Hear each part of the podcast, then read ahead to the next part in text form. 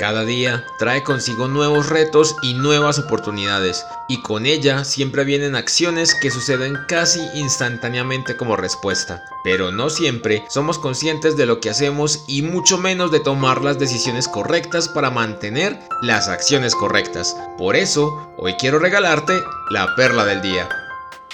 La vida es un reto constante, es una aventura que nos está llevando a situaciones nuevas, que nos permite conocer y aventurarnos más al saber qué es lo que nos gusta y también trae consigo la posibilidad de tomar decisiones, alejarnos o acercarnos. Sin embargo, y como lo hablábamos en perlas anteriores, pocas veces somos conscientes de aquello que nos proponemos y vamos dejando al azar las decisiones que son necesarias en nuestra vida para tomar el rumbo que nos lleve a los objetivos que nos planteamos, a esos propósitos que queremos alcanzar. Los ejemplos que usamos son ya tradicionales, el de inscribirnos y permanecer en el gimnasio, bajar de peso y mejorar nuestra alimentación, terminar nuestros estudios, culminar los proyectos en los que nos embarcamos y así. Y va pasando el tiempo y esas cosas siguen sin suceder porque todavía no hemos tomado decisiones que nos lleven a las acciones correctas y además que terminen siendo permanentes. Lo más importante es que no dejemos que nuestros sentimientos sean los consejeros que nos lleven a las decisiones,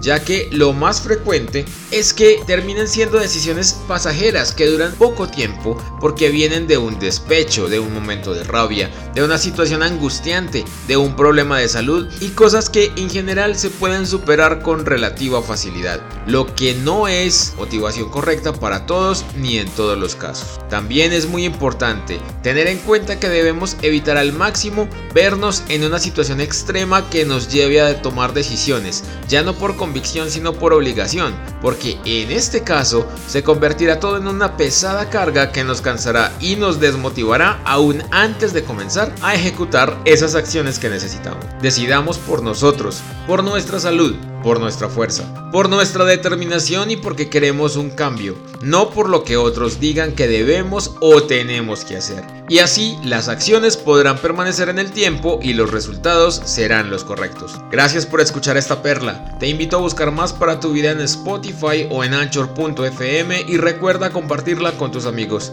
Te invito a que conversemos en Twitter e Instagram donde me encuentras como arroba. Nos escuchamos mañana.